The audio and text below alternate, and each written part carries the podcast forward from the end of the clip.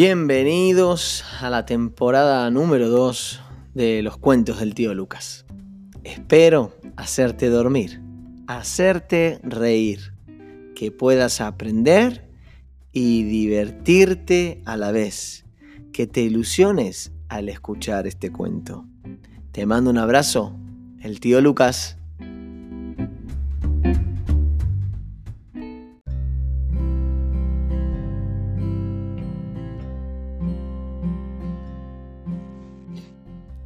Este cuento se llama Los hormiguita y los Pérez osos.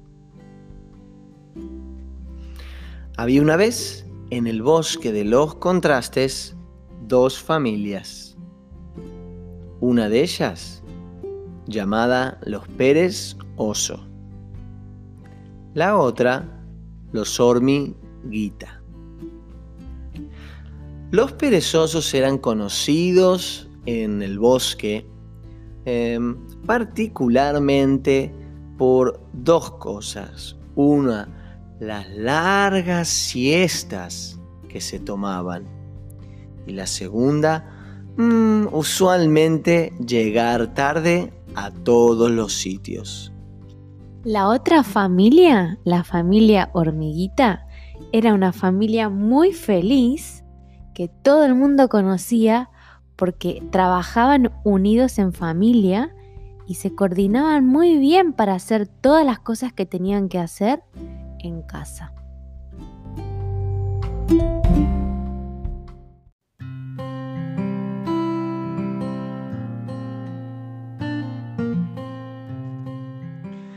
Los perezosos, compuestos por papá perezoso, mamá perezosa y el hijo perezosito, eran una familia que les encantaba disfrutar del verano, pero de una forma particular. Ellos no trabajaban durante el verano.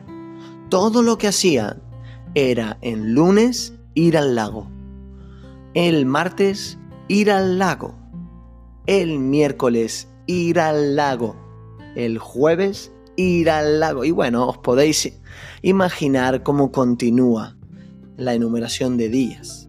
Llevaban su sandía, se tiraban al lago, chapuceaban ahí largas horas, tomándose unos mojitos, luego salían, se secaban un poquito y se echaban la siesta, horas de siesta se levantaban de la siesta y montaban una fiesta con todos los que estaban en el bosque. En esa fiesta se daban el lujo de reírse de todos los que habían estado trabajando durante el día en verano. Ellos decían que se lo pasaban bomba, se lo pasaban genial. La familia hormiguita, en cambio, se despertaban muy temprano, de lunes a viernes, desayunaban todos juntos, muy bien, la mamá hacía huevos revueltos, el papá preparaba el café con la cafetera italiana y la hormiguita, el hijo, la hormiguita hijo, él se encargaba de preparar el zumo de naranja. También tenían un bebé. Bebé hormiguita tomaba el biberón, obviamente, que la mamá le preparaba. Ellos se levantaban y cada día desayunaban juntos y se repartían las tareas del hogar. Tenían una granja, entonces tenían que alimentar a las gallinas, cuidar a las vaquitas, preparar todo lo necesario para que los animales estén bien alimentados. Y mamá se encargaba también de hacer las mermeladas de moras que eran su especialidad. También iba tejiendo cosas para cuando viniera el invierno tener bufandas, guantes, gorros y jerseys, todo nuevito a estrenar, porque claro, los niños iban creciendo y mamá tenía que hacer ropa nueva. El padre hormiguita a su vez dedicaba horas de su día trabajando para traer hojas que, les calentasen en el invierno. el hijo hormiguita utilizaba algunas horas de su verano para estudiar y prepararse y estar listo para cuando comenzasen las clases en invierno.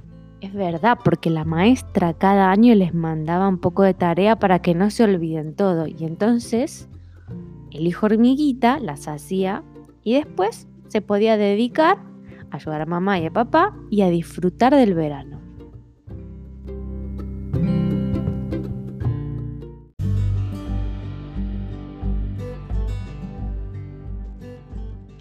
Pasa el verano para unos y otros y con la llegada del invierno llega la primer nevada.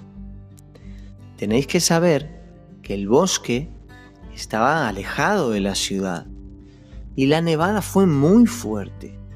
Eso hizo que las familias hormiguita y perezoso, junto al resto del bosque, no pudiesen ir a comprar nada de lo que necesitaban para vivir. Pero para la familia hormiguita no era un problema muy grave, porque tenían leña, tenían leche, tenían los huevos de las gallinas que les daban todos los días. La mamá había guardado un montón de harina, azúcar, muchas cosas que iban a necesitar para pasar bien el invierno. En cambio, los perezosos habían estado disfrutando a su forma del verano.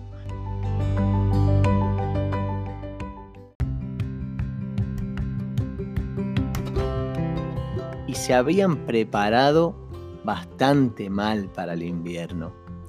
Así es que un día se levantaron después de uno, dos, tres, cuatro, cinco días de haber estado nevando en el bosque y se vieron sin alimentos y sin nada de leña para calentarse. Era terrible la situación. Entonces pensaron, ¿qué podemos hacer?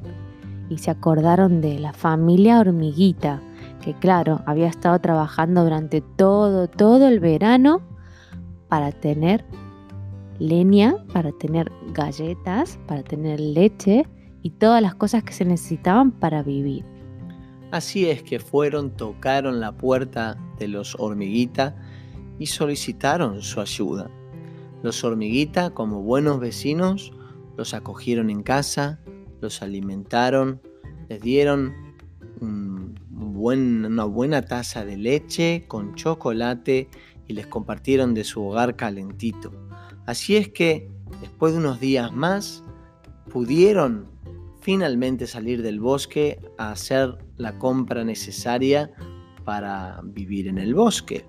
Y aprendieron de los hormiguita a trabajar en el verano para cuando viene el invierno. ¿Qué quiere decir? Quiere decir prepararse en los tiempos buenos para cuando lleguen los tiempos malos. Y colorín colorado, este, este cuento, se ha terminado.